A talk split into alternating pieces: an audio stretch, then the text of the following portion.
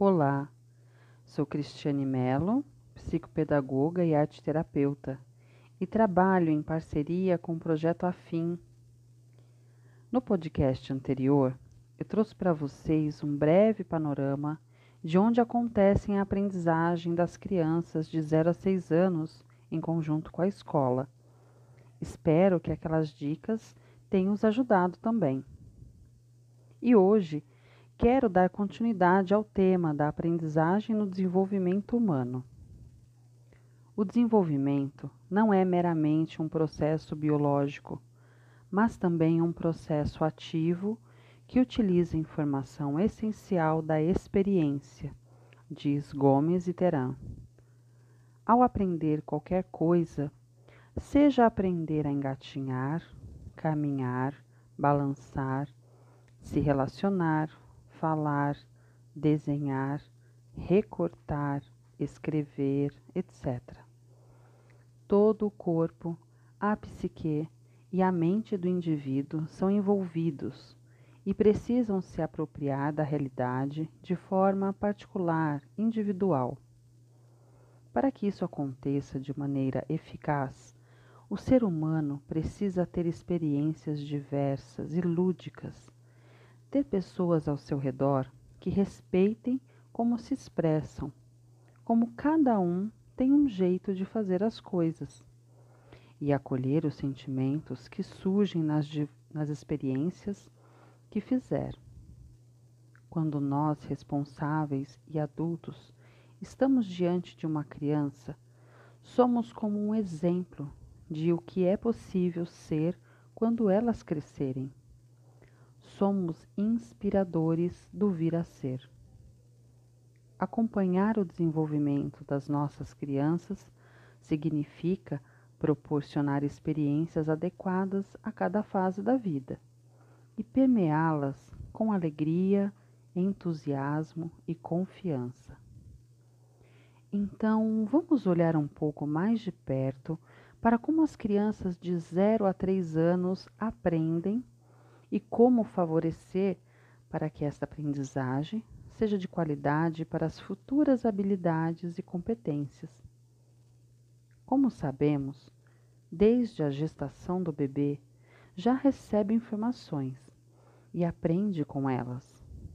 Estudos comprovam que o que a mãe biológica ouve, cheira, sente e faz produz informações no corpo dela que também são compartilhadas na formação do corpo do bebê.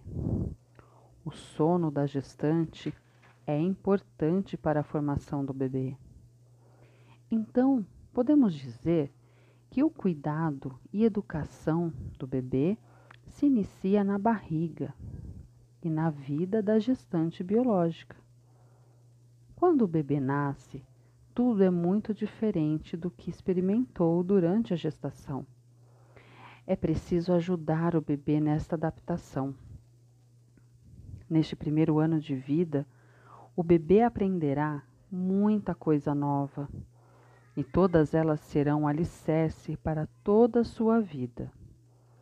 O maior deles será o movimento.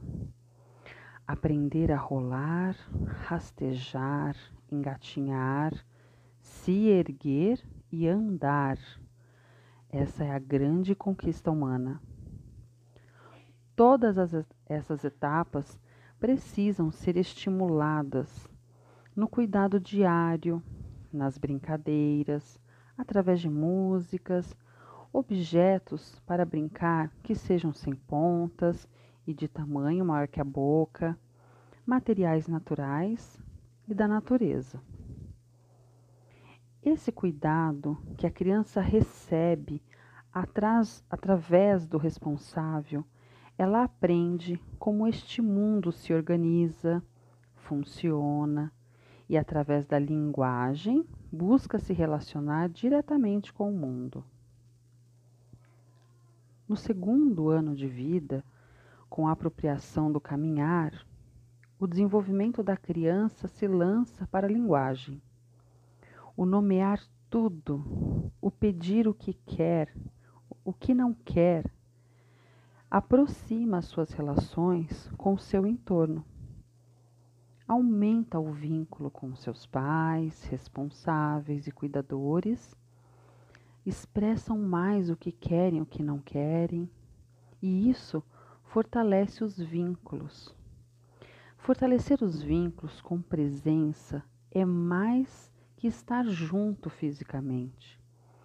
É se relacionar com a criança a partir da realidade infantil em que ela está acolher com suavidade e paciência as expressões dos pequenos e verbalizar as ações do cuidado continuarão a ser muito importantes para o desenvolvimento emocional. Ao chegar aos três anos, a criança já domina seu movimento, sabe se comunicar com os que se relaciona, com os pais, os responsáveis, educadores, com outras crianças e consegue simbolizar suas brincadeiras. O faz de conta é o seu brincar favorito e necessita também ser estimulado. O brincar numa brincadeira onde as folhas caídas de plantas que se transformam em tapetes lá da casinha, ou uma caixa de papelão que se transforma no fogão, por exemplo. São brincadeiras que fortalecem a imaginação e a fantasia, e essas serão base para mais tarde o pensar abstrato. Os três primeiros anos de vida são o grande e profundo alicerce para toda a vida.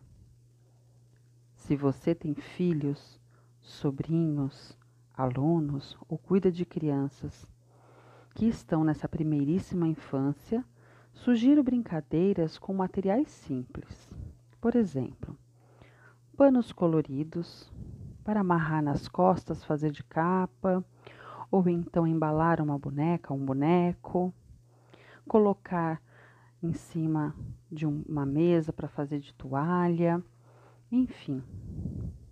Bolas de tecido onde podem ser arremessadas, chutadas trocadas sem machucar e do tamanho adequado para as crianças. As folhas das plantas são excelentes para picar e fazer de comidinha no fogãozinho, ou então o tapete da casinha, ou um bife na frigideira que foi fritar de brincadeira. Sementes grandes, as que podem ser para construir objetos ou fazer sons tocos de galhos de árvore. Pega um galho da árvore mais grosso, serra, lixa e fazem tocos, que podem ser empilhados, que podem ser de sustentação de uma brincadeira, por exemplo. Tintas feitas com anelina. Então pega água, pinga anelina e pinta no papel, porque se colocar na boca não tem problema. A massinha feita de farinha de trigo, essa é muito legal para todas as idades.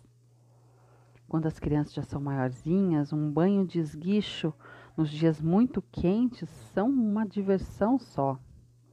Quem tem rede, deita na rede, balança com a criança, conta uma história, canta uma música. Enfim, dá para se fazer muita coisa com quase nada, hein? uma infinidade de brincadeiras simples, lúdicas, divertidas e com muito amor e carinho.